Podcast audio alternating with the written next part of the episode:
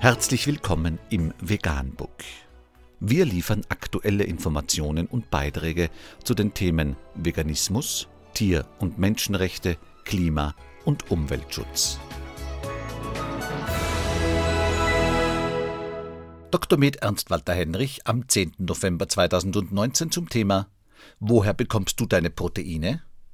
Unter www.businessinsider.de ist nachfolgendes zu lesen. Vegane Sportler berichten, was sie essen, um Proteine zu bekommen. Wenn Menschen sich für eine vegane Ernährung entscheiden, müssen sie sich oftmals Fragen wie Woher bekommst du deine Proteine anhören. Besonders vegan lebende Spitzensportler wie der UFC-Kämpfer Nate Diaz, die viele Nährstoffe brauchen, um ihre Muskeln aufzubauen und ihren Sport zu betreiben, bleiben von dieser Frage nicht verschont.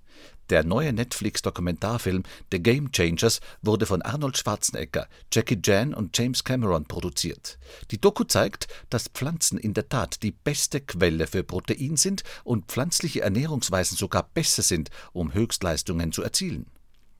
Während es nicht die eine Ernährungsweise gibt, die für jeden funktioniert, sind sich Experten einig, dass Pflanzen eine gute Proteinquelle sein können, auch für Leistungssportler. Die empfohlene Eiweißzufuhr pro Tag liegt bei 0,7 bis 0,8 Gramm pro Kilogramm Körpergewicht. Laut der International Association of Athletics Federation, der Dachverband aller nationalen Sportverbände für Leichtathletik, brauchen Sportler meist bis zu doppelt so viel. Vegan, die gesündeste Ernährung und ihre Auswirkungen auf Klima und Umwelt, Tier- und Menschenrechte. Mehr unter www.provegan.info.